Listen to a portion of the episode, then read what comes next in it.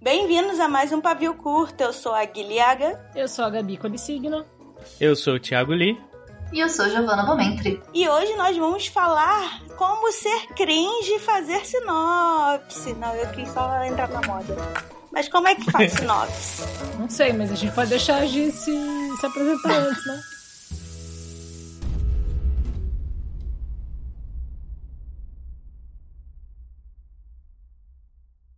Então, gente, é, é essa é a minha pergunta. Fazer sinopse é cringe na cabeça. Meu Deus. Quê? Tá na moda, Gabi. Todo mundo fala isso. O jovem deve entender. Tem que subir engajamento, tem que subir engajamento. Tem que subir o engajamento. A gente precisa de um novo nicho, focar no novo nicho de jovem. É, a gente quer que a Gi aqui se apresente. Eu conheço ela como a Gi somente, então, na verdade, a Gi tem um sobrenome e ela é alguém. Faça uma sinopse de você mesma. Às vezes. Eu falo a verdade às um vezes. arroba maravilhoso. Sigam ela no Twitter. Gi, com quem você trabalha? Como é que você chegou até aqui? Por que, que você faz sinopse? Muitas perguntas. Bom, meu nome registrado é Giovanna Bomentri. Comecei a fazer sinopse pros amigos, quando eu fazia leitura beta, quando eu tava no comecinho, lá para 2013, 2014, no começo da minha carreira no mercado editorial, efetivamente, eu ajudava os amigos que escreviam a fazer umas sinopses para chamar leitores. E era assim. Todos nós começamos como beta, né? Sempre ajudando, é sempre na amizade, assim. As revisões também, as primeiras acho que foram para amigos. Atualmente eu sou editora e tradutora freelancer, mas faço todos os serviços da cadeia de preparação e o lugar no qual mais fiz sinopse na minha vida foi na editora Morro Branco, quando eu fazia a coordenação de toda a produção editorial de lá. E atualmente eu também faço as sinopses dos livros que eu coordeno como freelancer. E aí tem de tudo, desde livros clássicos até biografias de grandes astros do rock, que era uma coisa que eu estava fazendo hoje. Uau! É, isso é, já entra até numa. Você falou grandes astros de rock. Eu sempre lembro assim: a sinopse ela tem que ter aquela. aquela um, um pouquinho clichê, você acha? Uma frase do tipo: Fulano não sabia o que estava por vir. O destino jogou na mão dele que não era bem assim. Porque eu acho que eu acabo pegando um pouco disso e quando eu faço uma sinopse, eu falo: ai, falta, falta uma coisa cafona, mas tem que o ter. O drama. Uhum. Na verdade, eu tenho uma pergunta antes, assim, tipo, o, que é uma sinopse? Porque eu já vejo muita gente falando. Ah, ah como sinopse se a gente aqui falasse é... as coisas do início. A gente é tudo doido. Mas vamos começar do... O que é uma sinopse? Porque eu vejo gente falando é sinopse, é logline, é não sei o que. Tipo, Longline? Não, log, deve, logline. Eu, não, eu não sei a diferença, Nunca mas já vi esse nome falar também. nisso, tô chocada. Aí, mas enfim, eu não sei diferenciar quando é, ah, putz, qual, que, qual que tem que ser uma frase, qual que tem que ser um parágrafo, não sei. Não, o Google uma diz frase que... é pitch. O Google diz que sinopse é um breve relato. Seja lá o que é isso. Um breve relato aí. Uma síntese, um resumo. Mas tem gente que gosta de fazer resumo com três páginas. Eu queria também deixar claro aí que como é que a gente pode mensurar a quantidade de resumo. Vai depender de qual é o espaço que você tem pra botar, não. Se você É, tem eu- espaço pra colocar, se você só tem uma quarta capa. Não, mas você não acha chato? Sei lá, eu quero saber de que, que é esse produto. E aí tem três páginas. Eu não vou ler. Ah, sim. Várias coisas. Eu acho que sim, a palavra sinopse quer dizer resumo, mas ela é usada de maneiras muito diferentes, né? Em cursos de escrita, às vezes a palavra sinopse é usada para aquele resumo do livro que conta o final, que o autor vai usar para se guiar na escrita. A sinopse que eu costumo escrever é a que vai na quarta capa dos livros, nas livrarias virtuais, e que guia o leitor na escolha da obra que ele vai ler. Então eu encaro, dentro do mercado editorial comercial, a sinopse como um gênero literário que pode ou não ser narrativo e pode ou não ser descritivo. Eu Pessoalmente, acho que uma boa sinopse é descritiva e uma boa sinopse de um livro de ficção deve ser narrativa. Mas aí sou eu. Não, mas é você que manda aqui. A gente. Eu, eu, eu não sei por que, que eu faço sin- sinopse na minha cabeça assim. Eu preciso de dois parágrafos que resumem essa história. Se não fiz curso pra isso, só, só sei que eu, pela minha experiência, as sinopses que eu fiz são melhores do que as editoras com que eu trabalhei já fizeram. Não sei por quê.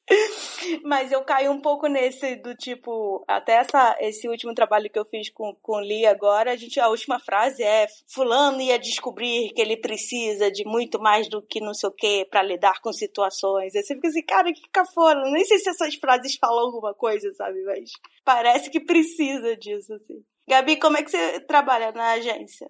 Eu não faço sinopse, quem faz é o sol. Você nunca fez nenhuma sinopse? Ela você faz do jeito certo, que é fugir da sinopse. Exato. Não, olha, eu Eu, eu já fiz, eu fiz do Vislumbre de um Futuro Amargo e eu fiz do Histórias Mais ou Menos Assustadoras. Todos os outros, quem fez foi o Sol ou os próprios autores já me mandaram uma sugestão de sinopse. Eu adoro quando fazem isso. Mas eu acho que assim, não tem um limite. Ah, precisa ser um parágrafo. 100 palavras, dois parágrafos. Depende de onde você vai pôr o bagulho da sinopse, depende da para onde que é, mas assim, é, é, meio isso. Eu tento colocar o que, que tem ali e qual é a é, ideia. Então, Uma coletânea é super é um no nosso instinto, né? A gente faz no feeling. É. Agir não, agir ela tem uma técnica para isso, ela estudou. A gente faz no feeling mesmo. É mentira isso aí.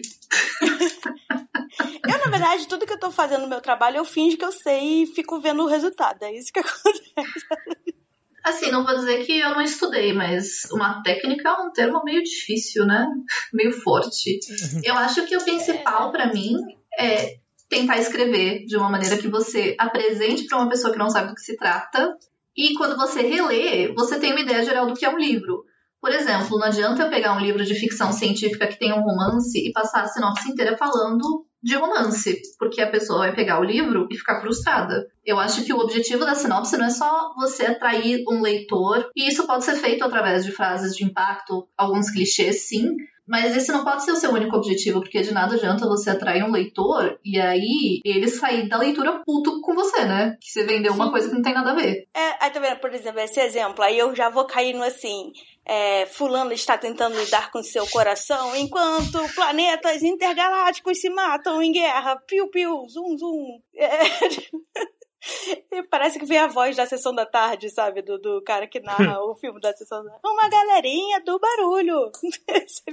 você se sente assim, Li, quando você tem que fazer sinopse? Eu tenho um pouco disso, mas eu acho que com o tempo fui amadurecendo um pouco. Não que eu saiba fazer sinopse, inclusive, não sei, mandei uma sinopse pra, pra guia, pra guia, ela falou, corrigi aqui porque tava tudo repetido. Ah, e é aí, eu, tipo... eu detesto palavra repetida, mas isso é visto de jornalismo, assim, então. Uhum. Uhum. E aí eu acho que tem um pouco. Eu, eu, tento fugir um pouco desse, dessa abstração, assim. E então, tipo, eles vão para uma grande aventura para fazer tal. para Uma grande aventura, ponto, né? Eu gosto de, por exemplo, no, na sinopse do, da, do Fogueira aí, que, que tá mais recente na cabeça, eu acho legal, eu, eu achei legal, tipo, a gente colocou coisas como, tipo, dizendo que ele vai para um povoado chamado São João das Almas, assim, porque o nome da cidade também carrega um significado, então quem lê já começa a pensar na, a imaginar a história na cabeça, né? Fala o que é que ele vai fazer lá, e aí eu tento sempre pensar em alguma coisa muito específica da história, e alguma coisa, tipo um conflito externo, né? Assim, é uma fogueira que não se apaga, né? Alguma coisa tá acontecendo nessa, nessa cidade. E um conflito interno, assim, do tipo, ah, essa história é sobre o quê, assim? Porque ele, ele vai para lá e aí ele vai ter que tomar decisões muito difíceis. Então, assim, falar um pouco da, do conflito interno, que é tipo, ele vai enfrentar uma coisa externa, mas também tem uma coisa interna que tá. Que, que tá. que vai ser a transformação do personagem. Então eu tento pensar, eu, tento pensar em um, um conflito interno e um externo para mostrar Mas isso pra, não é sinopse de todas as histórias tem personagem. o conflito externo. Não, mas, eu, não, mas eu, então, mas eu vejo muita sinopse assim por aí, pelo menos coisas independentes que é só o conflito externo, assim, tipo, naves estão, é, naves intergalácticas, piu, piu, piu, piu, tá, mas é, é, um romance intergaláctico, é um romance no, com, intergaláctico, é, é uma aventura, é um épico, não sei, sabe, tipo, eu gosto de colocar alguma coisa assim que dê, dê pra pessoa imaginar, tipo, ah, beleza, não, daqui vai ser uma, é, é uma ficção científica, mas o principal é um romance, ou então o principal é uma história de guerra, sabe, alguma coisa assim. Mas não sei, posso estar falando besteira aqui. Eu acho que faz sentido o que você está falando. Eu acho que nosso mercado tem muita sinopse ruim. Não estou falando que as minhas são boas, mas estou falando que tem muita sinopse ruim. E acho que meio como tem um autor que fala que. Mas o que é sinopse ruim? De verdade, para eu tentar entender. Se vocês podem me dar um exemplo assim de coisas não usar ou o que fica ruim, não sei. Não, não, não, sei, mas então eu ia falar isso, eu tava tentando terminar, que eu não que acho que sinopse ruim, você quando você lê, você sabe que ela tá ruim. Por que, que eu não te disse nada? Eu acho que é assim que você diferencia a boa da ruim. Você leu aquilo e você continua não sabendo do que se trata a história, não funcionou. Gi, você sabe mais ou menos que, que, que você pensa de, de coisas para não se fazer? Coisas para não se fazer. Repetir palavra realmente não é uma boa ideia, porque a sinopse, por excelência, tem dois ou três parágrafos, né? Se você consegue é. repetir palavra nesse intervalo de linhas, fica bem cansativo pro leitor. Viu, Thiago Lee, que usou a palavra mistério em três vezes seguidas? Estou sendo humilhado Mas acho que faz parte também, né? No momento de redação a gente escreve e aí tem que melhorar. Como Depois tem texto. que revisar, exato. É para isso que tem revisão. Vou no sindicato dos do sinopsistas aí. Vou no sindicato dos repetidores de palavras. Coisas que não fazer. Na minha opinião, eu não gosto de escrever sinopse como vendedor. Eu gosto de escrever como uma pessoa que conhece intimamente o livro. Eu acho que eu, a colocação do livro foi muito legal. Colocar aquilo que é específico ao seu livro. Porque livros de aventura que seguem a jornada do herói, porra, todos vão ter uma sinopse parecida se você pegar pela estrutura narrativa, né? Mas Sim. quais são as especificações? E aí é isso que você tem que pôr na sinopse, que diferencia a sua história das outras sem enganar o leitor. Nossa, nunca nem tinha pensado nisso, que existe uma visão vendedora, mercadológica. Eu tô. Nossa, realmente... super existe. Não, Nossa, super existe. Basicamente. Totalmente, mas é, é, que na minha cabeça já sei, a gente editou, vou fazer aqui um resuminho desse livro da orelha, vou mandar pra editora, eles se viram lá, sabe? Mas eu só sei disso porque eu sou uma péssima vendedora. Essa é a verdade. Inclusive, é uma coisa que eu faço bastante com os autores que eu trabalho, que é do tipo, me resume a sua história aí, aí pode ser numa folha de Word, e aí eu faço a sinopse em cima disso, entendeu? Do que eu acho que o autor achou importante botar. Mas Isso é, é legal. Eu lembro que quando eu trabalhei no livro Nada Dramática, da Daisy Dantas, foi muito difícil. E a sinopse pode ser uma sinopse ruim, porque não acontece nada. A história do livro inteiro é só o terceiro ano da protagonista e tudo acontece, sim, no sentido de melhores amigos brigam, nada acontece com ela. É justamente por isso, sim. A vida dela, ela só tá estudando vestibular e todo mundo na sala ou na família tá tendo um drama muito grande. E ela fica, gente, por que eu sempre tô no drama de vocês se eu tô de boa? E então não tem sido, tipo, ela não viaja, ela não, não é sobre vestibular, né? é sobre um ano dela e como ela lida com as coisas. Só que é muito engraçado. Você é... conhece um texto da Ursula Le Guin sobre teoria do sexto ou da sexta? Não. É um. Não ao vivo. Ela tem um texto que fala sobre como a gente aprende que toda a história, toda a narrativa ficcional tem que ser orientada pelo conflito. E, e, aí ela chama isso de narrativas lança. E ela fala que isso não é necessariamente verdade, que enquanto a lança estava sendo desenvolvida, igualmente importante para o progresso da humanidade foi o cesto, ou o objeto no qual você reúne outros objetos para uhum. colher frutos e frutas e tal. E aí ela faz um paralelo entre narrativas que são focadas em conflito e narrativas que não são focadas em conflito, que são focadas em construção, comunidade e outras coisas. Então talvez essa narrativa que você tem aí seja uma narrativa sexto e você não tinha um conflito para pôr na sinopse, tudo bem, sabe? Desde que você não finja que tem um conflito e engane ah, seus leitores. É porque era é o que muita gente chama de slice of life, né? Que é tipo aqueles, aqueles textos que é tipo a vida comum, assim. Isso, porque era tipo, eu não vou lembrar de novo agora, tem muito tempo esse livro, 2013, eu acho. Eu acho que o nome da personagem é Camila. Então, assim, último ano de Camila, tudo aconteceu, mas ela não sabe o que aconteceu. Era tipo assim, eu ficava, gente, que é, foi a sinopse mais difícil que eu já fiz. E talvez ela não seja boa, não sei. É, inclusive, tem outra coisa que eu queria perguntar para vocês, assim. O texto de orelha tinha que, precisa ser uma sinopse mais detalhada. Por que, que a gente tem a quarta capa e a orelha? Para proteger o miolo.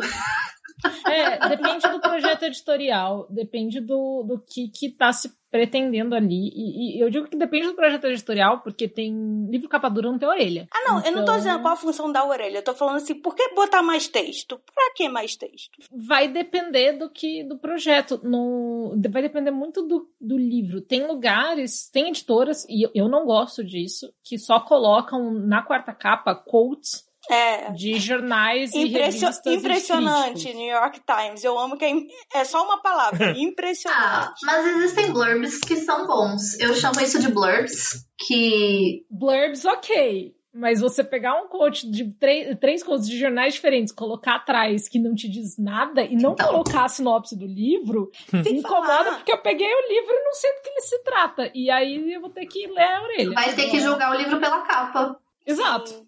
A gente sempre julga, então tá tudo bem. Sem falar que é bem doido, porque assim, impressionante. New York Times. O que é o New York Times? É um prédio, gente. É uma empresa, é um CNPJ. do, do, do, o prédio confusa. fez um review de livro. Quem achou impressionante foi o estagiário? Foi. Eu tô confusa agora. Nunca tinha pensado muito sobre isso. Uhum. Eu achei um, um, uma sinopse aqui de um livro chamado Nada Dramática, da Daisy Dantas. Ah, você pegou? achei aqui. Posso ler? Pode, mas. Vamos ver. A, a Gui fez em. O livro é, é muito fe... bom, gente. Desculpa. a Gui fez, sei lá, em 2013. Enfim, deixa eu. Aqui tá dizendo que foi em 2014, mas deve ter sido feito em 2013. Abre aspas. Camila Pinheiro conseguiu passar sua vida escolar praticamente ilesa, sem se envolver em dramas adolescentes. Isso é uma grande vitória para ela, que sempre foi muito aplicada nas aulas. E pretende continuar assim, agora que está no terceiro ano do ensino médio do Colégio Coliseu, um dos mais puxados e concorridos de Goiânia. Sempre organizada, seus planos para o último semestre se, resu... Oxe, se resumem e não tá abrindo mais aqui no. Tá com erro aqui no. no Olha aí, gostei dessa estratégia. A sinopse vai pela metade se a pessoa quiser saber. eu, abri, eu abri aqui no, no Goodreads, peraí. Então, aí tem uma, um ponto importante. Eu queria, é, a gente, né, mostrar que a história era em, sei lá, era em Goiânia. Então você meio que põe a cidade, assim. E eu acho que se fosse em São Sim, Paulo, eu, eu não teria botado. Uhum. Porque daí não, São Paulo parece muito. E comum. o sistema de vestibular é, brasileiro ele é bem diferente em algumas capitais, Sim. né? Então, sim, por sim. exemplo, em Goiás você faz o PAIS, que é você faz a primeira prova no primeiro ano, aí a segunda prova no terceiro, no segundo, terceiro, se você passar nessas três provas, você não faz nem vestibular. Eu não sei se eu fiz, é, Sim, é, vestibular seriado, isso. existe. É vestibular seriado, tem é, depende da universidade, não do estado. É, a terceira prova que eu fiz era, tipo... É que era estranho, que se o vestibular, pelo menos aqui na, na Federal de Sergipe, lá em Sergipe, era, tipo, três dias de prova. Uma referente ao conteúdo do primeiro ano, outra referente ao conteúdo do segundo. E aí, eu, como eu fiz um por ano, assim, seriado, o último ano eu só fiz o último dia de prova, não fiz o resto, entendeu? Entendi. Nossa, pra mim ia ser horrível, porque a minha escola tinha uns conteúdos ao contrário. É, mas mim foi ótimo, porque assim, eu não preciso, eu precisei decorar muito menos coisa no. Eu, eu peguei aquele ano. ritmo de vestibular puxado porque o Enem não era nada. Então eu fui cada faculdade tinha, sei é, lá, eu fiz 15, 15 provas. E aí tem prova de exata, prova de humanas, prova de biológica, cada um num dia diferente. Eu fiz prova no Maracanã, gente, de... de... Ô, louco. É, Mas era, era cobrança de pênalti o que é? Ai, Thiago Lee, sai do podcast. A Gi ficou é, Eu até abri offline. aqui a sinopse. O resto aqui. Termine. Sempre organizada, seus planos para o último semestre se resumem a um só objetivo: passar no vestibular com as melhores notas. Porém, graças a uma confusão amorosa envolvendo seu melhor amigo, Camila vê seus dias calmos de estudo se transformarem em meio a, revoluções escolares, Sim. brigas familiares, intrigas na turma, dúvidas sobre o futuro e até uma inesperada paixão que ela insiste em negar para si mesma. Para se abstrair do mundo real, Agora, virar de cabeça para baixo, ela posta em seu blog as aventuras da Agente C, sua identidade nada secreta para quem a conhece e sabe o que é viver um dos períodos mais intensos da vida. Então, por quê? Porque o pai dela é comunista, tem eleição durante esse ano, ela começa uma revolução na escola à toa, Caraca. sem querer. Então, assim, sabe, tudo vai crescendo Uhum. Do nada, assim, tudo começou. Até na com... capa, no All Star dela, tem um desenhozinho de uma foice martelo. É, do, do coisa do comunismo, né? Aí, tipo, a cunhada dela é borderline, tem uma cena super pesada sobre isso. Então, é, é isso, de, tipo, não tinha como explicar direito, ou eu não soube, ou, ou, a editora também. Provavelmente a editora mexe um pouquinho no texto, mas é, é justamente isso, essa dificuldade. E eu escuto muito autor falando, ai, a coisa que eu mais detesto é resumir meu livro, principalmente em evento. E eu não sei por que, que a gente tem tanto medo. Talvez de dar spoiler, talvez de não soar interessante a pessoa não querer, né, o livro e tal. Eu acho que o maior medo é de não soar interessante. Eu queria dizer que para os autores é tudo importante, né? Quando você está escrevendo. Mas é sério, quando você está escrevendo um texto, todos os aspectos que estão ali são os que sobraram, né? Especialmente num processo uhum. de edição sério, que você vai e volta com o texto com o autor, o que sobrou no livro é o que merece estar tá ali, sabe? É muito difícil você uhum se afastar e ganhar a perspectiva de quais são os pontos cruciais para você entregar num, em três parágrafos. Quando você é uma pessoa de fora que está tendo contato com o texto menos vezes ou de maneira mais distanciada, eu acho que é um pouco mais fácil você apontar, né? Claro que o próprio autor vai saber quais são os plot twists, os protagonistas, o, o cenário, mas pedir para um autor dizer o que é mais importante é tipo perguntar qual é o seu filho favorito. Se não fosse importante, não tava lá. Inclusive, eu tenho uma dúvida. É, eu, eu, eu, publiquei um continho lá na Amazon, acho que em 2014, né? Que até fui finalista do prêmiozinho lá de contos tal, do, do da, da Amazon. E o conto, assim, tem Gostei que já foi uma autodepreciação aí no caminho. E por gostei quero dizer não gostei. e assim, o conto tinha, sei lá, é um conto bem pequeno, sei lá, cinco páginas, sabe? E, e aquele negocinho do Kindle lá que mostra as páginas, ele tem lá cinco ou seis, é bem curto. E tem que fazer uma sinopse pro conto. Tipo, a sinopse é quase maior do que o conto, sabe? Então, então é quase uma flash fiction. Só que o conto, assim, eu vou, spoiler, né, assim, que é tipo, é uma, um cara que tá numa prisão, é, não, minto, na verdade é um cara que ele, ele sai da prisão e vê a família dele, tipo, é, seguindo a vida sem ele, e aí, tipo, ele vê um, ele vê um cara que ele, ele tinha, tipo, tinha sido preso por matar um cara, né, que, tipo, coisa de ciúmes, briga familiar, e aí ele vê o cara vivo, de novo, né? Que, tipo, casado com a esposa dele. E aí ele vai lá, tipo, tentar matar o cara de novo. E aí o plot twist é que, na verdade, é meio um negócio meio Black, era um negócio meio Black Mirror, que assim, tipo, era, era um, um, negócio que botava no cérebro dele para ele sonhar com isso, para saber se se tivesse a chance de cometer o mesmo crime, você faria de novo? E aí ele não passou no teste porque ele foi lá tentar matar o cara de novo. Nossa, isso é muito Black Mirror. Tem um episódio uh -huh. parecido, né? Aham. Uh -huh. E aí, tipo, só que aí eu fui fazer a sinopse e, tipo, um cara sai da prisão. E, tipo, mas aí eu não podia dar o spoiler que, sabe, do que era. Eu ficava, tipo, eu tinha o começo da sinopse, mas não tinha um final. Eu, tive, eu lembro que eu, eu, eu tive mais trabalho para escrever a sinopse do que o próprio conto. Quando é. tem alguma coisa assim que você não pode falar, sabe aquela sinopse que você fala? Então, é, é sobre. É um cara que tá na prisão, mas não posso falar o resto, porque o resto já é spoiler. Tipo, que, como é que você faz a sinopse assim? Eu tive muita dificuldade com o Conto a Bicicleta do Roberto Fideli, que a gente lançou ano passado, uhum. porque são várias histórias dentro de uma história. Começa com um menino andando de bicicleta, Aí ele cai. É, ele é atropelado por uma, uma caminhonete. E, e aí ele, a caminho do hospital, ele começa a ter umas visões de, da vida de outras pessoas. E essas visões sempre terminam com a morte, é, com o momento de morte dessa pessoa ou coisa parecida. E aí começa a intercalar esse monte de história. E aí eu falava, gente, como que eu vou passar para as pessoas? Que é um, um treco de ficção científica que tem alienígenas, mas que o começo é totalmente diferente do resto e que acaba de. Sabe? Eu fiquei com muito medo de enganar a pessoa. Não só de dar spoiler, mas de da sinopse não, não entregar, não, não fazer as pessoas entenderem do que se tratava e alguém pegar para ler achando que seria, sei lá, uma história de um menino ganhando bicicleta, sair andando por aí e aí acabar com, tipo, uma guerra alienígena, sabe? Como que eu faço a pessoa não se sentir. Essas histórias me lembram é, Simpson, mal. que os Simpsons sempre começa com uma coisa boba e no final o episódio vai para outro nível, assim. Você fica assim, da onde? Como é que começou? Era só o Bart andando de skate, sabe? E eu fico pensando nisso justamente que que a gente falou assim, é, quais são os elementos mais importantes que você tem que escolher para falar da sua história. E às vezes tem coisas que são importantes, mas não é o principal, né? Do tipo, sei lá, ah, fulano foi numa passeata. Você não precisa falar que tem manifestação no livro, mas ao mesmo tempo parece muito importante porque é a construção do caráter do personagem que gosta de ir em manifestação, sei lá. Próxima sinopse que eu fizer vai ser só. Só lê aí, na moral, vai. Só lê aí, não. confia. Confia no pai. Confia. o problema de fazer sinopse de conta é que é tipo contar, ter que explicar a piada, né? Você tem que. Isso, ainda tem isso, é verdade. E aí eu acho que tanto para escrever sinopse de conto, que é um negócio conciso por natureza, quanto fazer sinopse de antologia, que é uma grande salada, você, em vez de fazer uma sinopse narrativa, você faz uma sinopse descritiva da coletânea de sentimentos que aquilo te desperta.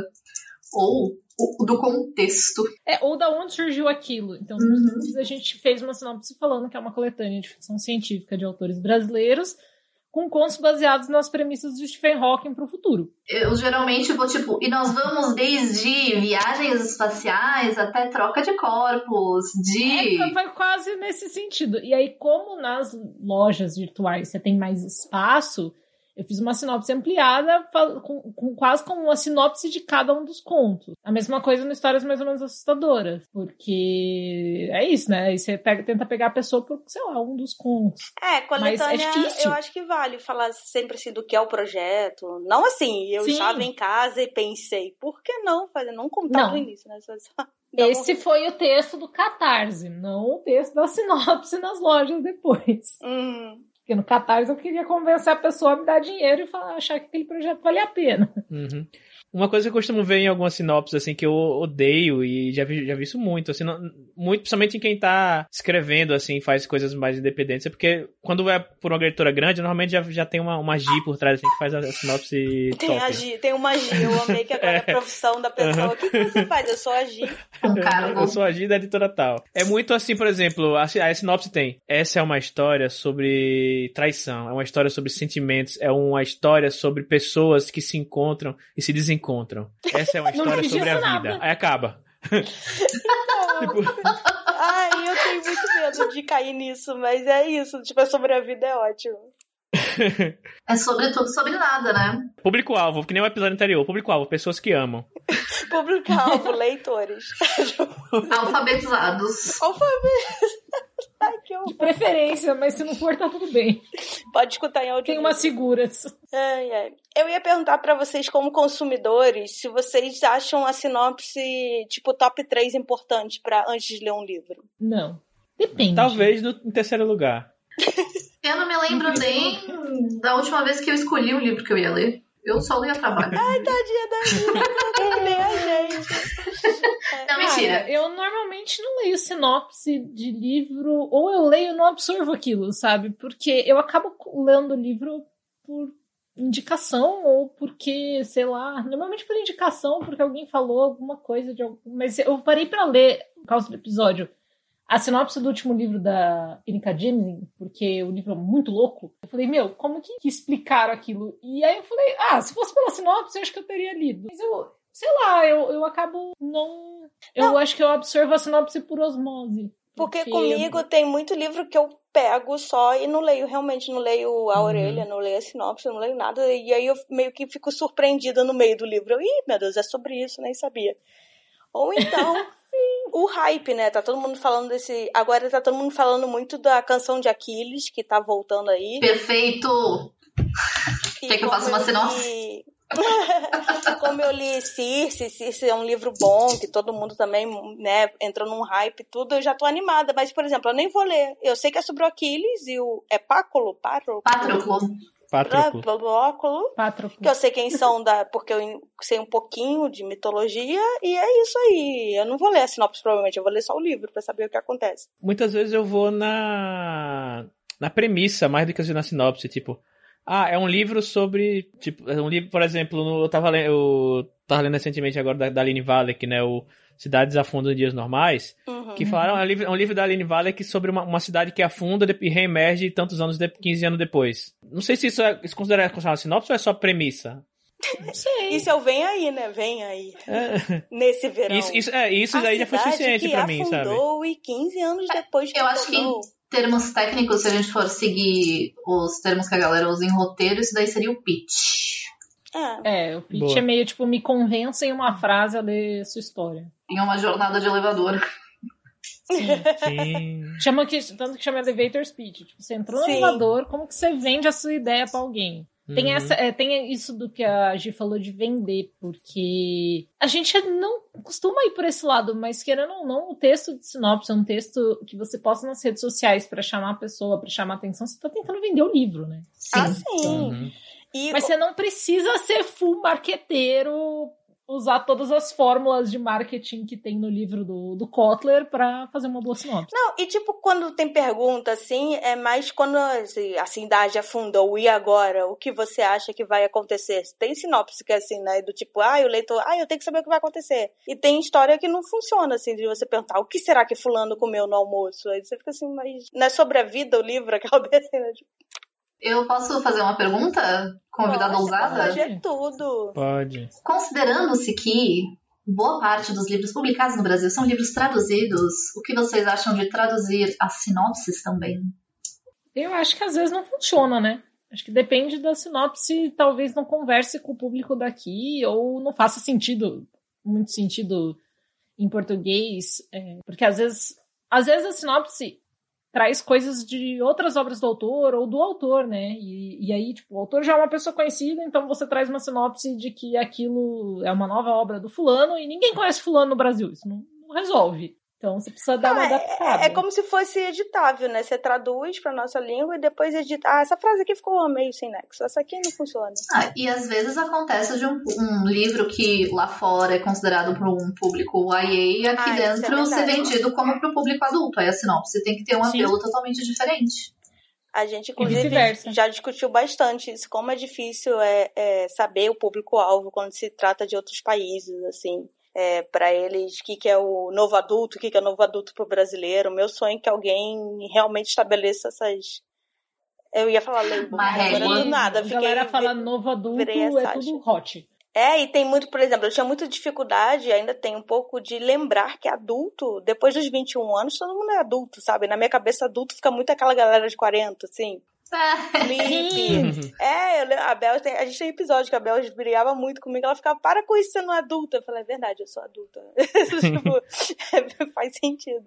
Eu tava olhando aqui no, na Amazon alguns. Comecei a, a, a- falar zapear aqui, mas zapear é com TV, né? Não sei. Tava zapeando aqui entre uns livros aqui na Amazon e lendo uns inícios de sinopse pra ver se tinha alguma coisa interessante pra comentar. E eu queria, queria a opinião da Gia aqui. Um, um livro que eu achei, eu não sei nem, nem quem é, se é brasileiro, se não é brasileiro, se é ind- independente ou não. Mas a, a sinopse começa assim. Em meio a uma guerra entre o Império e os piratas, temos a segunda líder da frota do Capitão Jones. Eu achei meio estranho isso. Temos a segunda líder da frota. Como é. é- é- Está. a- a- se, vê- a- Primeiramente, que porra é? O que que é a segunda lira da frota? É, segunda sei. líder da frota não faz nenhum sentido. Assim, Eu até pode fazer, não. mas eu, enquanto leitora perdida que não tem a menor ideia do que você tá falando, eu Não, gostaria deve fazer sentido dentro do livro. assim. Não, Aí ele fala, em meio uma guerra entre o Império e os piratas. Mas que Império é esse? Que, não sei, eu achei meio um pouco... Assim, só a primeira frase, tem mais coisa, obviamente. Mas eu achei muito, tipo, esse, essa forma de, de descrever temos a segunda, mas esse temos eu achei meio, tipo... Parece que você tá contando uma história a alguém e não resumindo, assim, não sei. É, inclusive eu tava pesquisando no Google e eu encontrei um site que fala que a sinopse sempre tem que ser em terceira pessoa, mas não tem regra pra isso, né? É, que é, é difícil, eu acho, em primeira. Não existe uma Não, mas regra. a, mas é que nem a- a primeira que- do plural, assim, esse temos, continuamos a pensar, quem não? Ah, eu acho que isso funciona muito pra livro de autoajuda e livro de não ficção, a terceira pessoa. Porque tem, sei lá, parece... Me, me Terceira ou primeira? Primeira pessoa do, Tá. do plural, desculpe. Eu acho que se o livro de ficção for escrito em primeira pessoa, nada impede de ter uma sinopse mais literária falando Olá, meu nome é fulano. Inclusive, isso é muito feito em, sei lá, livros ah, middle grade ou juvenis, infantis, que tem, sei lá, os diários e Sim. coisas assim. Costumam ter sinopse em primeira pessoa também. Quase como se fosse um pedaço do livro tirado e colocado ali, né? Uhum. Inclusive, o que vocês acham de, de editora que. Não, não falando de uma específica, mas de pessoas que pegam um pedaço da história e colocam na quarta capa ou na orelha como se ah, fosse. é, né? a Eu fico nervosa, eu acho spoiler, não gosto. Eu acho Acho que. que agora eu vou ler, mas eu acho que não me convence. Ou uma preguiça, né? Ai, que preguiça de fazer a orelha.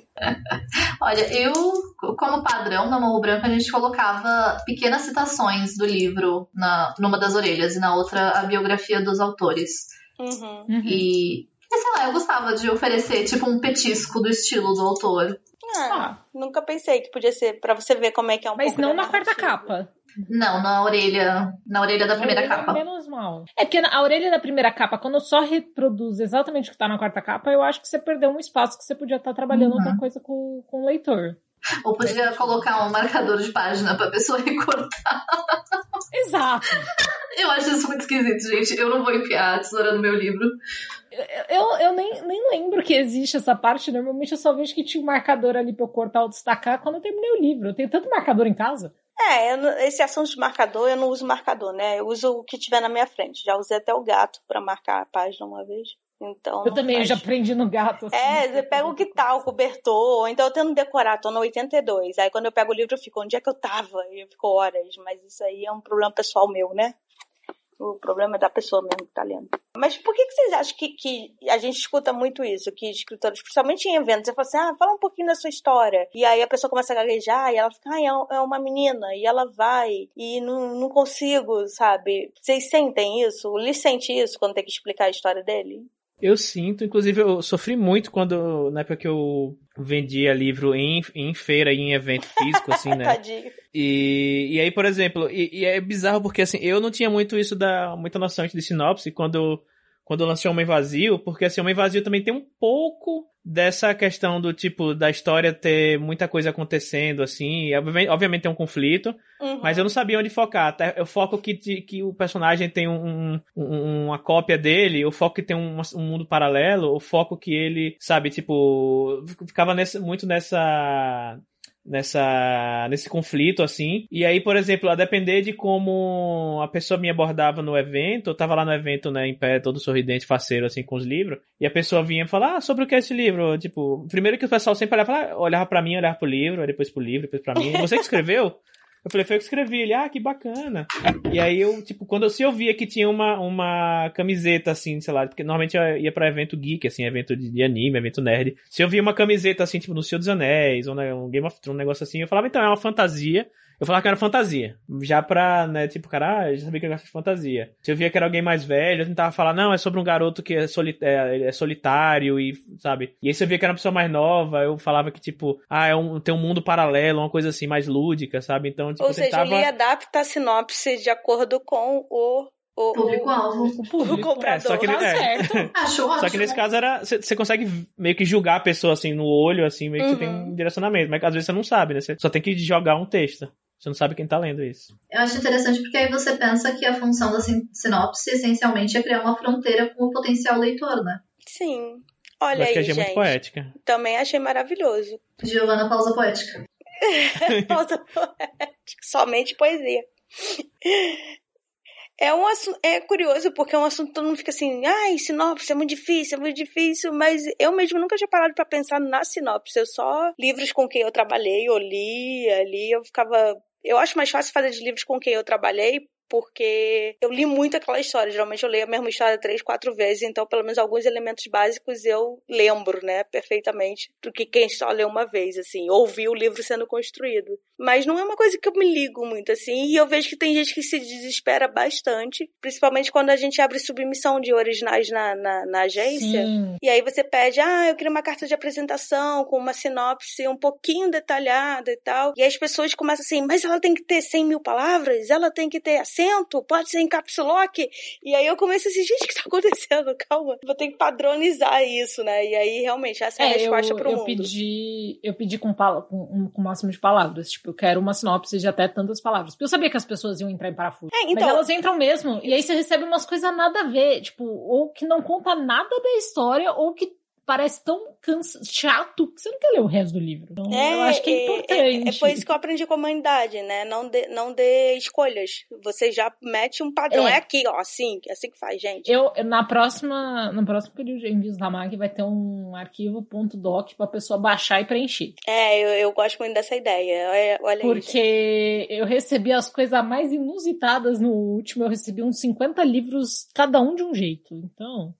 É claro que nessa, na, nessa ocasião específica, né, de submissão, a gente chega a pedir spoiler e tal, mas em sinopse para vender, você não pode botar ali quem é o assassino ou qual é o grande. Não, você não tem que pôr o final. O grande mistério e tal. Tanto que eu peço uma sinopse com começo, meio e fim da história. Porque eu vou ter que, eu tenho que saber o que acontece. Você não pode falar, e então algo acontece. Não, precisa me dizer o que, que acontece para eu saber se eu vou querer ler teu livro, porque no caso é outro público. Por isso que essa coisa de adaptar a sinopse para o público tem que ser pensada. E aí eu acho que a gente podia diferenciar como sinopse comercial e uma sinopse estrutural, talvez. Pode ser. Eu gosto. É, verdade. Uma coisa que, que eu tava pensando, que a Gui falou que os, os autores ficam nervosos, eu acho que falta um pouco de entender mesmo como que você resume seu próprio livro. Eu Achei que você ia falar de autoestima, autores... de incentivo do governo. Ah. É, eu acho que autopromoção é uma bosta. Acho que isso é um fator que não pode ser desconsiderado. É, isso é verdade. Ah, não, com certeza.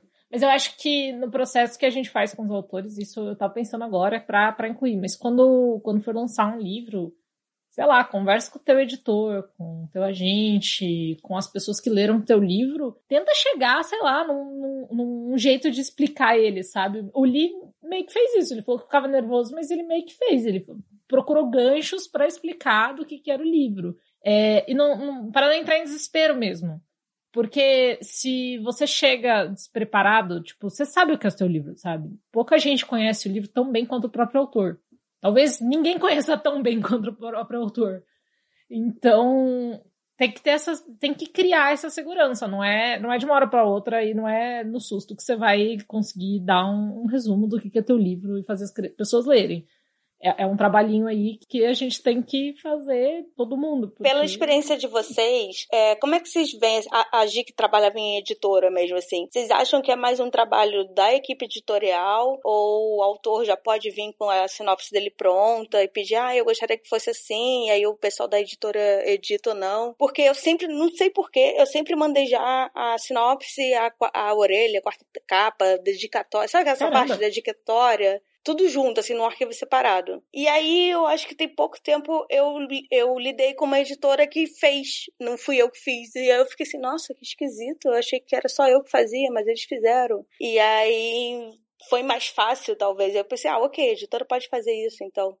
É, como é que vocês veem isso no mercado, na experiência de vocês? Eu acho que idealmente o processo tem que ser conjunto, mas eu acho que quem vai ter mais facilidade para escrever uma sinopse comercial é quem não tem tanta intimidade com a obra, justamente por localizar esses pontos-chave ou por estar tá pensando primariamente no público-alvo. Né? Na Morro Branco a gente fazia meio que em conjunto com a equipe comercial e marketing justamente para assim, porque se me deixar escrever a sinopse sozinho, eu vou ser o quê? Poética e abstrata e, uhum. né?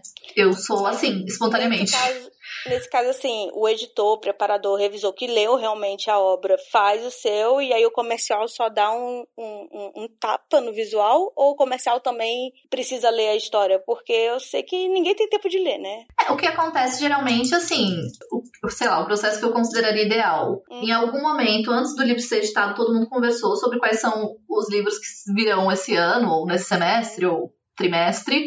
Então, a galera já tá mais ou menos inteirada. Sim. E geralmente é interessante que o, a partir daí todos os departamentos saibam quem é o público-alvo. Então, sei lá, é uma fantasia juvenil, é um romance contemporâneo focado no, numa diversidade. Sei lá, a partir daí todo mundo tem que estar mais ou menos situado. No momento de escrever a sinopse, eu gosto de escrever a sinopse depois que eu liberei a preparação que aí é o momento que eu estou no ápice da minha intimidade com o texto, já enfiei meu dedo em todos os buracos possíveis, já estamos ali lubrificados para seguir em frente. E aí, nesse momento, geralmente eu rascunho alguma coisa. Se é um livro estrangeiro, eu dou uma olhada nas sinopses que existem nas diferentes Amazons, sei lá, porque às vezes tem uma edição em espanhol, uma edição em francês, uma edição em italiano. Eu vou pitacando, assim, para ver se ah, editores de diferentes países fizeram coisas diferentes.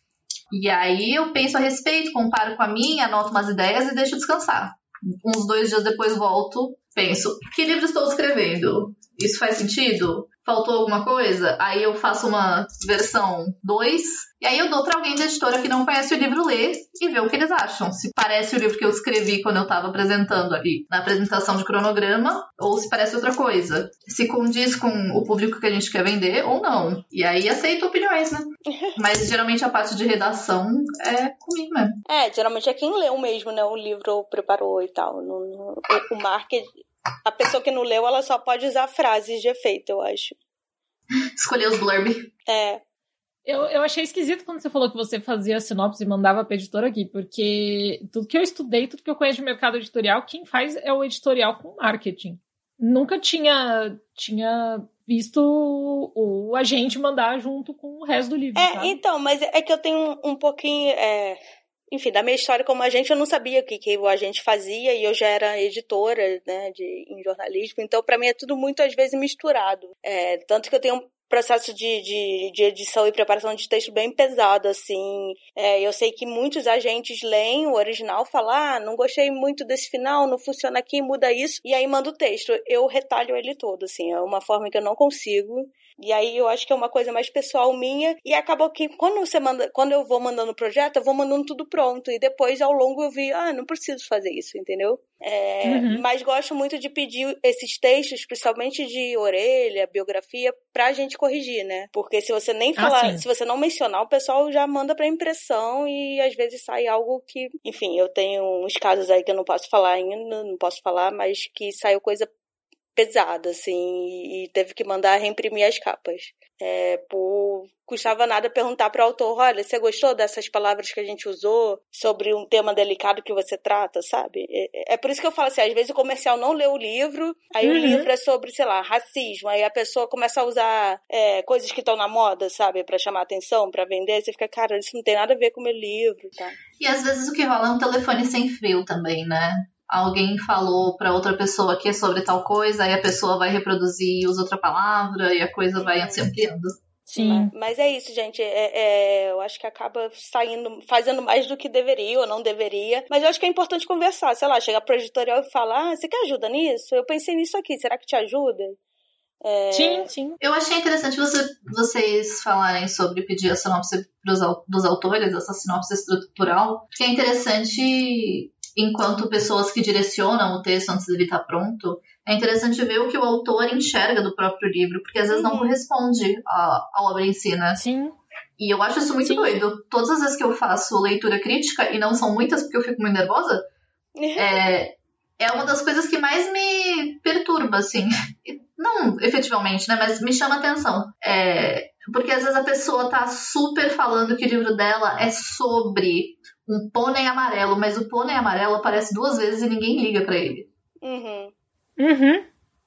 É... E o que, que, vocês fazem Sim. nesse caso? É, Depende, como consumidor eu, eu xingo muito no Twitter. eu acho que se o autor me. Se é um autor meu e eu peço uma sinopse, normalmente eu peço uma ajuda. Tipo, falo, tá, meio que isso, me dá quais são os pontos principais. Tem autor, tipo, a Ana Martino, às vezes ela já vem com a sinopse pronta, redondinha, tá? Eu não sei se ela ficou pensando muitas horas naquilo ou se ela tem o dom pra coisa, mas ela resume o livro muito bem. É, ela consegue saber quais são os pontos, e se eu concordo, beleza, senão a gente dá uma mexidinha. Mas nunca aconteceu de nenhum autor meu mandar um negócio que para mim não condiz nada com o que ele tá escrevendo. Mas, mas, acontece na leitura crítica, e aí a gente tem que falar que, olha, talvez seu livro não seja sobre isso, porque fiz uma, uma leitura crítica que o jeito que a pessoa me vendeu o livro, mandou o livro tal, assim, era como se fosse acerca de um de, um, de uma coisa X.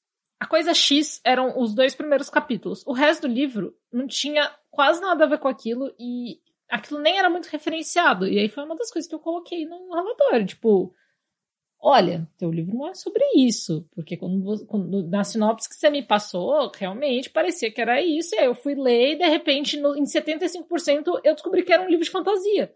Olha que Tinha curioso. magia. É... E eu fiquei tipo, o quê? É, a maioria das leituras críticas que eu faço, eu já fiz, eu nunca pedi a sinopse. Eu só leio. É que eu, eu não peço a sinopse, mas eu peço pra pessoa, sei lá, me me dizer do. Eu peço pra pessoa me dizer um pouquinho do que se trata o livro Sim. e quais são as pretensões dela com aquilo. Até para direcionar. A pessoa quer ser É, geralmente eu pergunto: você quer algo específico? Você quer que eu foque num personagem tal ou no, na, na, na linha tal? E a pessoa, não, eu só quero saber realmente o que você acha da visão mercadológica e tal.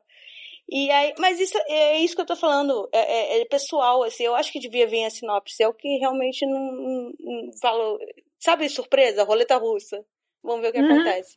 Aí do nada é um livro de yoga, aquela bem assim, né? Ah, eu, ah, eu gosto de... de saber mais ou menos o que, no, onde eu tô me metendo para saber para onde direcionar meu olhar. Então, eu fiquei muito surpresa em 75% que o livro era uma fantasia, porque até aquele momento eu não tinha sacado isso. E, e se eu não tinha sacado isso, uma das coisas que eu pus no relatório é que um leitor desavisado podia se sentir traído. Nossa, eu vi uma série da Netflix que é. Agora eu não vou lembrar o nome. Tem Olhos no, no título, que é baseado no livro. A série é toda pessoas normais. Normais que eu digo assim, ser humano, Homo sapiens. No último episódio saiu a Áurea, fulano entrar no corpo do outro. E aí eu fiquei assim, eu não tive nenhum aviso que isso era fantasia, sabe? Essa história assim foi bem louco. É, eu não gostei, não, de, de ter me surpreendido, de ninguém ter contado. Não tinha nenhum. Eu acho que a gente tem que. É legal ser surpreendido. Porém. Talvez ser surpreendido no gênero literário seja um pouco demais, né? Assim, não. É, é exato. Eu gosto de ser surpreendido. Eu gosto quando a, a história tem reviravoltas que eu não estava prevendo, ou quando eu sou enganada é, propositalmente para ir para um caminho, mas tinha outro e eu que não quis ir. Isso eu gosto. Agora. Gabi gosta do livro que no final tudo era um sonho. Não, odeio. Odeio. Porque aí eu acho que você tá. Exatamente, eu acho que aí você tá traindo o seu leitor, porque aí você enganou ele de um jeito que ele não tinha nenhuma pista uhum. pra decidir. Eu acho que se você vai deixando pistas pelo caminho, quando a, tem a reviravolta, você fala, putz, olha isso, não tinha sacado. E aí uma vez eu li um negócio e eu não tinha sacado. E todas as pessoas do meu lado fizeram assim, mas eu saquei, era óbvio. Eita!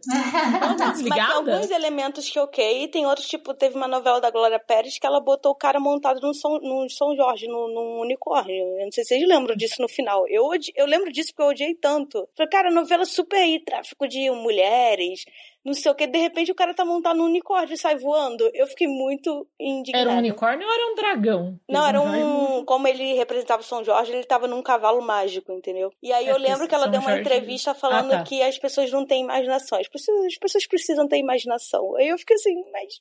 É... Hora nenhuma tinha Aí a gente volta para Aristóteles. uhum. Eu já contei acho que umas duas vezes aqui, né? A vez que eu ia ler um livro que era, sei lá, juvenil ou uma coisa assim, de tipo, casa de praia, amigos, tal. E aí do nada era um, um livro espírita. Sim. Eu contei aqui alguma vez. Que era tipo, uma, uma, era uma, os últimos, as últimas 10 páginas eram uma cartilha pra trazer você pro espiritismo. Que tentou te doutrinar, né? Com um livro que era até legal, eu lembro que eu li muito rápido ele, mas aí chega no final. o irmão tá que. É, exatamente. O irmão, o, tipo, o personagem tinha um irmão que tinha morrido na casa. E aí todo mundo ficava, você achava que, tipo, toda hora, será que vai ter alguma coisa, né, de mistério? Será que vai ter? Será que vai ter? E no final, quando eu ia falar disso, para 10 cartas, tipo, você sabe o que é o espiritismo? ah, não. Então tá, gente, vamos. Acho que a gente falou um pouco aqui, ou falamos de muita coisa, como sempre. E está no momento das nossas voadoras. Tem tempo que não tem voadora!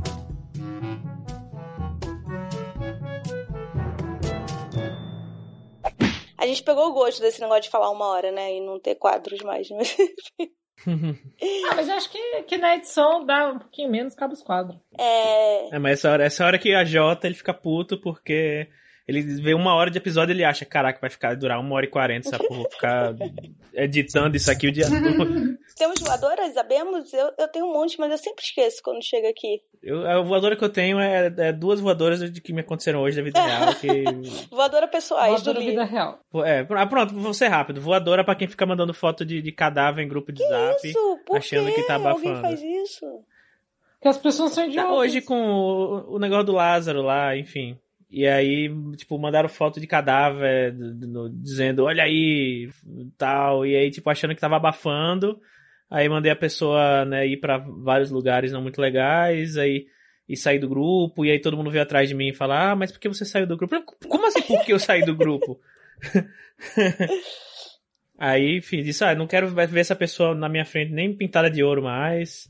Enfim, e, mas é porque, e aí, porque o fato de mandar uma foto de cadáver, do, especialmente também desse caso do Lázaro e tudo mais, é, é, é para mim é um, é um, encadeamento de comportamentos que levam ao bolsonarismo. E eu não quero essas pessoas perto de mim. Ah, sim. É, é. enfim, é, é um caso que, né, eu acho que tá todo mundo unido no ódio querendo algo para torcer e acabou sendo uhum. bem espetacu espetaculoso mesmo. Uhum. O caso do. É o serial killer, tá, gente? Porque teve um, um repórter uhum. que falou Lázaro Ramos. E o, o... É, não, e não foi tipo. E o ator a pessoa não chegou Ramos. É. Mas, tipo, a pessoa não botou, sei lá, a pessoa não botou a notícia, ou nem chegou, tipo, comemorou ah, nada, tipo, é. é mandou as fotos, né, do. Eu sigo um ONG de bichinho e às vezes tem uns posts do gato sem a perna, sem o olho, e eu fico muito bolada, porque é meio sem aviso, sabe? E eu entendo que existe maus tratos e é para você ajudar tal, mas às vezes eu fico assim, cara, tinha que ter um, sei lá, põe uma foto primeiro, olha, imagem forte do lado, quem quiser ver, entendeu? É, é, eu concordo com você. Esse conteúdo sensível, ainda mais a gente não sabe como é que a pessoa tá no momento, né? Às vezes você tá num dia muito. A gente sabe sim, em 2021 tá todo mundo descaralhado. é, exatamente. Obrigado, Gi. Bem isso. Não, e assim, eu já conheço essa pessoa, tem um histórico assim já, então só, eu só precisava de um. Tá, a voadora assim, hoje é sabe? é direcionada pra essa pessoa, a gente não gosta dela. Muito bem. Exatamente. Tá, obrigada, Thiago. Posso dar uma voadora direcionada também? Pode, Gabi. Vamos, vamos botar pra a fora. A minha voadora vai pro meu amigo que falou que eu sou uma velha tricotando porque eu usei a expressão chata de galocha. Eu acho essa expressão muito boa e acho que a gente devia usar mais. E não sou uma velha tricotando, porque eu não sei fazer tricô, só sei fazer um pouco de crochê. Então eu vou fazer um link com a minha voadora. É Era isso que eu ia falar. Sou chata de galoche é cringe. A minha voadora é pro jovem. Gente, eu não tô nem aí pro que, que o jovem de 15 anos acha de alguém de 30, sinceramente. Eu, eu não entendi isso. Até porque você nem tem 30. E fiquei tentando lembrar se quando eu tinha 15 anos eu ficava ligando pro que as pessoas de 30 pensavam. E não, eu, eu, eu, pra mim era só a minha idade, que era a minha idade, a idade dos amigos. Idade de mãe, né? Que geralmente é uns 20 anos e pouco mais do que você. E idade de vó, eram as únicas idades que eu me relacionava. Então, do tipo, achei muito doido essa coisa do cringe. De repente, ai, não pode usar calça skinny. E eu tô assim, o que, que tá Não pode tomar café da manhã. Não, e, e do tipo, ah, é muito. E cringe, na verdade, é o ó, né, gente? É o ó pagar boleto. Claro, você não paga. Não, não entendi. Enfim, essa era a minha voadora. Será que a gente. Aquele meme que era do ok boomer que a gente faz com quem tem aqueles é, comportamentos assim de, de, de mais velho? Será que a gente também não tá sendo Não. o, o jovem do Eu velho? acho que não toda sei. juventude adolescente vai sempre criticar os mais velhos e achar tudo esquisito, tudo mico. É, eu, eu tenho um vídeo no TikTok que é muito bom, assim, que é tipo a mãe do menino falando: Ai, na minha época eu me arrumava, sabe? Eu era muito mais bonita. Olha esses meninos hoje em dia. Aí aparece ela do- nos anos 80 com a calça no cintura alta no peito, sabe? Uma blusa cheia de frufru, um topete igual do Chitãozinho Chororó. do Tipo, é isso. Isso pra gente é super cafona, mas pra eles era tudo, né? Então, combinar o sapato com a bolsa. Ninguém mais faz isso. As pessoas... Eu lembro minha que a, a, a Capricho falava isso pra mim quando eu era jovem. Combine o cinto com a bolsa. A minha mãe não sai de casa se o sapato não combinar com a bolsa. Por isso que ela gente? tem um armário cheio de bolsas. Eu tenho, sei lá, duas bolsas e eu uso uma. E uma delas tá detonada. Comigo é sempre assim. Exato. E são todas da mesma cor, porque afinal de contas, se eu tiver de outra cor, eu vou ter que combinar as coisas, então eu prefiro ter tudo preto. E eu também acho que as gerações não usam as mesmas redes sociais. Então o Twitter é a nossa, é a nossa rede social. Então o- a galera de 20 e poucos, 30 e pouco ficou muito ah, ah, ah, cringe no Twitter, não sei o quê. E os jovens não estão nem aí. Eles estão tipo no TikTok. Eles nem viram que a gente estava rindo disso. Mas foram eles que falaram no Twitter o que, que era cringe. Só É porque eu, alguém perguntou, lá foi uma influência famosa que perguntou. Enfim, é uma discussão interessante esse negócio de não poder beber café, mas eu, quando tinha 15 anos, eu não bebia café. Eu comecei a beber café depois de 20 e pouco, tá? Por quê? Porque eu tinha que ficar acordado pra trabalhar e pagar boleto. Eu comecei a beber café com 27 anos. Eu tenho o quê? Não, com 26 anos. Eu tenho o quê? 28 anos, então nem faz dois Foi a pandemia. Pré-pandemia. Na verdade, eu fui trabalhar com uma empresa de café. Eu aprendi a tomar café porque a gente trabalhava com uma empresa de café e fazia um café o dia inteiro no escritório. E você, o tomava. café é o quê? É aquela levantadinha do escritório, vou ficar 15 minutos de bob, vou ficar andando aqui com meu cafezinho na mão, aí eu dou um oi pra galera ali do comercial, dou um oi ali pra galera do financeiro. Aí você começa a beber café cinco vezes por dia, entendeu? É tipo, Uhum. Gi, Eu, inclusive, quando eu vou faltar café, hum, eu ponho aqui na, na, na cafeteira, né? Tem a, a, a quantidade lá. Eu, a, a quantidade que eu ponho de café pra fazer cabe na minha, na minha caneca, tipo, quase até o topo. Mas eu não, boio, eu não ponho todo, eu boto metade, depois metade. Porque meio que me força a, tipo, terminei, hum, vou pegar mais café. Me levanto, vou na cozinha, aí já vejo o que, é que tem na geladeira, põe um pouquinho mais de café, ponho água, sabe? Mas meio que... um ortopedista é um negócio- me ensinou também que não era pra eu levar água comigo pro, perto do computador, porque isso ia me fazer levantar de hora em hora e dar, sabe, circulação do sangue, esticada nas Ah, mas eu costas. trago uma garrafa de um litro comigo e eu levanto de hora em hora pra pegar água, então não mudou. Isso é um, Hidratadíssima. litro, um litro por hora. É, ó, quase. em vez do Pomodoro Timer, a gente usa o Bexiga Timer aqui. É, tem isso também, Exato. né? Gi, você é nossa convidada. Tem alguma voadora? Você quer desabafar? Pode, pode ser Nossa, eu tenho nada. Várias voadoras. Mas eu acho que minha voadora principal é para pessoas que pedem coisas num determinado prazo e aí depois não fazem nada com essa coisa. Ah, sim. Que específica.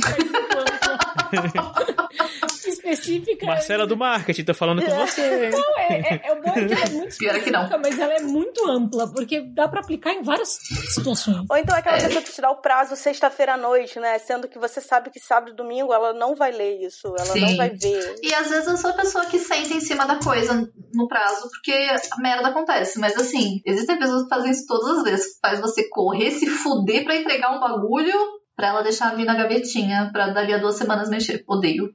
Odeio. Nossa, eu ia ficar brava também. Está certíssima. é, como é que é? Assino com relator, não sei nem mais as expressões de gente adulta. Você é adulta, Gui. não, eu sou jovem, eu sou aquele vídeo daquela moça, mas eu sou jovem. É. Mas você sabe as músicas de Sandy Escuta o BTS. A minha parte favorita desse vídeo é que ela fala, mas como é que eu vou chorar agora se eu não posso usar emoji? o emoji do chorinho.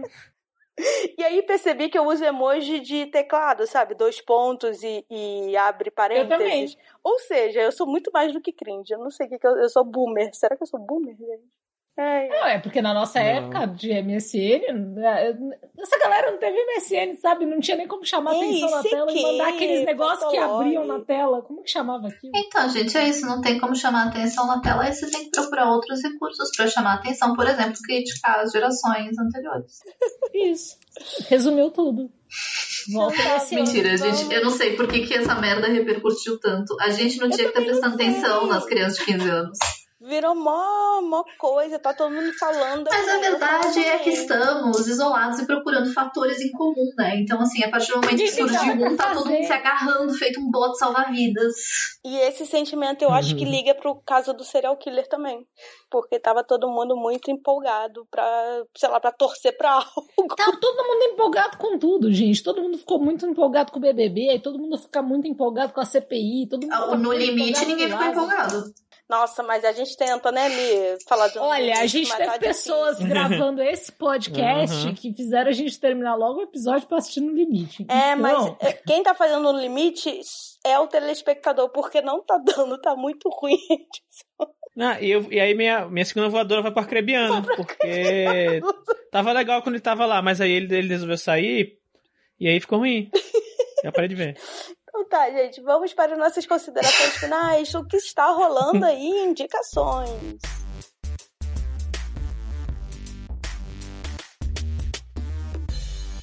Eu, como uma pessoa muito fofa, só tô vendo coisa de serial killer, né, com a, com a minha mãe, porque minha mãe está aqui cuidando de mim no meu pós-operatório. E vimos muitas séries, e tem uma chamada Castle Rock, que é baseada no. no não é o Cisne do Socorro, gente, o outro, o que a gente gosta. Stephen King. Ah, tive um grande nossa. problema aqui agora com o nome. Enfim, é baseado no, no, numas histórias de Stephen King. Inclusive, eu acho que ele é produtor da série. Só que tá na Amazon Prime, mas eu acho que tá dentro da Stars Play. Então você tem que pagar o pacote da Stars. Eu Odeio isso. Né? Posso mandar Odeio. o ódio pra Amazon Prime que fica te oferecendo coisa que você não tem? Pode. E às vezes você olha, olha que legal, e você clica, aí na hora aparece, você assinou agora Star Plus por R$14,90. Você fica, não, eu achei que tava normal. Talvez seja assim que eu tenha o Star Plus. Talvez. E, enfim. Eu só assino período gratuito, assisto a série correndo e, e cansando. E é uma série boa, interessante, tem coisas sombrias e tal. E tem, eu vou dar um mini spoiler aqui de uma cena maravilhosa que eu tenho pensado muito nela. A moça que foi tentar esfaquear o outro e se esfaqueou e morreu. Sou eu. Eu, se fosse assassina, eu ia tropeçar em mim mesma e a faca ia cair em mim. Eu tenho certeza, cara, que eu ia ser um fracasso como assassina. E, e, e foi muito bem feita essa cena. Eu fiquei muito assim, uau, que pessoa estabanada. Como a pessoa que se cortou com a faca comendo abacate, eu, eu prefiro não opinar. Vocês têm alguma coisa que vocês viram, leram? Ah, a gente tem o public post do Lili. Faça seu public post. Uhum. Compre agora a fogueira que nunca se apaga na Amazon, disponível. Qual que é a sinopse? não, porque... Eita, tem que falar sinopse, né? Então, é uma. Não vou, não vou nem ler, não vou nem ler. Espontânea, adapte para o seu público. É, é, é, A Fogueira que Nunca Se Apaga é um continho fantástico que tá no mesmo universo do, da Maldição do Carneiro de Ouro aí, pra quem leu. E o Moacir, que é o tio da Cayena aí, quem, quem leu sabe quem é. Ele, quando ele tá mais jovem, ele recebe um pedido de anônimo de socorro para ajudar uma, um povoado no sertão do Nordeste chamado São João das Almas e lá ele descobre que existe uma fogueira que nunca se apaga. Há mais de 25 anos ela está acesa. E aí, como um bom catalendas, né, que, que investiga esses fenômenos sobrenaturais, ele vai lá e descobrir que fenômeno está por trás dessa fogueira que nunca se apaga. E tem arraial e todo dia. É começa... É importante dizer que tem arraial todo dia. E aí, mas será que é importante mesmo? Ou é importante só pra mim que a história? É importante porque foi o que a gente usou como marketing. Olha, São João, vamos Verdade. vender no dia de é, Tá todo mundo sedento para uma quermesse, né? Uhum. Então. Mas aí quando sair esse episódio já vai ter passado o hype do São João. Aí. Imagina! Assim? Eu vou em festa São João até agosto. Foi até setembro. uhum. E aí essa cidade, é, por fato também de ter a fogueira que, que nunca apaga, por causa disso eles viraram uma cidade turística em que todos os dias do ano tem festa de São João. E aí ele fica meio cabreiro, né? O que é que está acontecendo nessa cidade? Precisa descobrir. E aí que é sobre isso a história. E, e é, muito bom isso. porque o Lee teve que falar para mim que o, o, o, conto se passava em 89, porque quando ele falou, ah, Elis Regina veio aqui, aí eu puxei um comentário, você sabe que ela morreu tem muitos anos. Aí ele, é, mas essa história é em 1989. Aí eu, ah, agora faz sentido. Então, é esse tipo de coisa, assim. É, até porque ele usa o orelhão, né? Nossa, lembra do orelhão? O orelhão é uhum. é cringe, com certeza. o orelhão é boomer. Ele, bota, ele, ele é procura boomer. uma ficha de telefone no, na carteira. O que antes de boomer? É, colonizadores? não sei o que, que veio antes do boomer. O que, que a nossa avó é? Não veio nada, porque morreram na guerra, né? não sobreviveram. Caraca, você é uma geração que não sobreviveu. Nós que aqui Socorro. estamos por vós esperamos. Exatamente. Você tem uma coisa para indicar, Gi? Você quer indicar você, sua roupa? Nossa, eu quero indicar várias coisas. Primeiramente, indicar uma experiência excelente que eu tive ontem, que foi botar um filme ruim e dormir. Fazia muito tempo que eu não fazia isso. Porque se o filme é bom, eu não me permito dormir, né? E era domingo, então. Sim. Tava precisando. A outra coisa é, eu produzo muitas coisas na internet. Sim. Nossa, é, sim, é a lista. Na verdade, tem é um, um canal, né? Você tem um canal super legal no YouTube. Vamos lá. Além de editora e tradutora, eu também sou educadora sexual em formação. Eu tô fazendo uma pós-graduação nisso e eu tenho um canal no YouTube chamado Agora Pare, no qual eu explico para as pessoas coisas referentes à sexualidade e relacionamentos. É, o canal está em um pequeno hiato, porque desde que eu me mudei, e já faz um mês, é, tá todo um caos, como as pessoas podem observar aqui durante a gravação.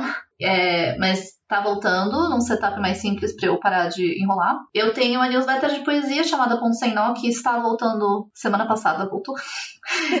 que é maravilhosa. Sim, e ela no formato 3 mais 1. Toda semana, toda quarta-feira eu mando um poema isolado. E na última do mês eu mando um texto mais longo. Eu tenho um projeto no Catarse que está formando um guia de posições sexuais mais diverso e inclusivo. Pelo amor de Deus, apoiem para eu poder pagar os ilustradores. É, e eu convido pessoas diversas para fazerem uma ilustração por mês e quem apoia a partir de 5 reais já tem acesso a todas as ilustrações que já tem. E são tipo umas 6, 7. Ai, que legal. Vai estar. Tá... No post vai ter os links, né? Então, se você está no Spotify, por favor, vá no site pegar o link das coisas.